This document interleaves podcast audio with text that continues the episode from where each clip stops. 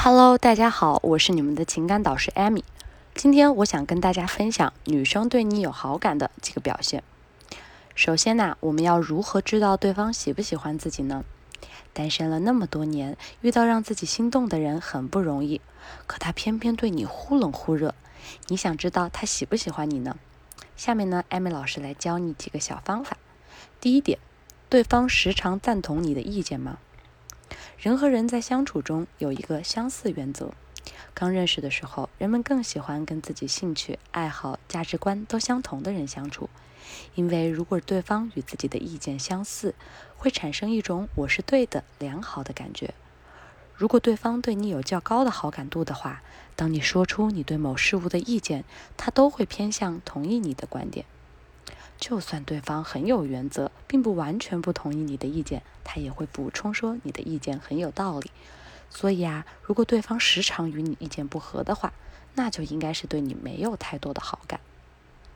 第二点，对方想了解你更多吗？在心理学中有一个熟悉效应，熟悉效应指的是，如果人对某一事物越熟悉，他也会对这个事物有越高的好感度。而熟悉效应的地方就在于，就算你开始你不喜欢某种事物，但只要人对这个事物有持续的了解，那么他对这个事物的好感度也会逐步上升。比如说，当你开始说自己儿时有趣或不太有趣的经验时，如果对方很喜欢你，那么他的反应会是问你一些相关的问题，希望你能说的更多，或者是响应你，然后呢，也开始分享自己一些童年的故事。这个时候呀，他都是一些很喜欢你的表现。但是如果他不喜欢你呢，他就会响应你，或是转一些其他的话题。再就是感觉就不想聊了，或者是他完全就不回应你。所以啊，如果对方对你的好感度好高的话，他自然会对你过去的事儿有兴趣，也会想和你分享自己在同时期的时候做过的一些事儿。如果他有希望听你更多的事儿的话，那他一定就是对你有好感了。第三点，对方会不回复你吗？如果你的男神女神多次在对话中不回复你，那么他对你的好感度是绝对不高的。如果只是一两次，可能因为太忙而忘记回复。可是如果是经常发生，这个时候我们一定要引起警惕了。这明显是动机性的遗忘。其实对方潜意识中根本不想与你聊天，有意不回复你的话，他们又会受到由超我而形成的冲突和焦虑。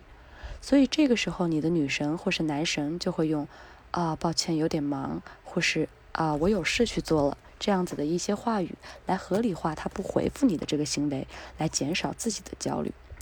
所以，对方回不回复你的最重要因素，就是你要去剖析这后面的一个点，他究竟想不想要回复你，而不是被其他的环境因素所干扰了。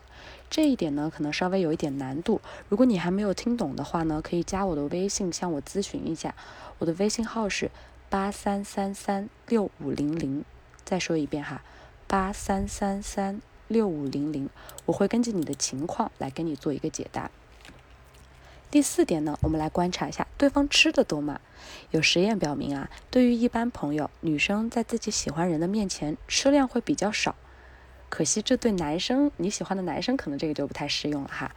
所以你如果能跟你自己喜欢的女生一起吃饭的话，你一定要留意一下她的饭量。如果她在中间加了三次饭的话，那她应该是对你没有什么特别的感觉了哈。好，第五点呢，我们来分享一下对方的言行不一吗？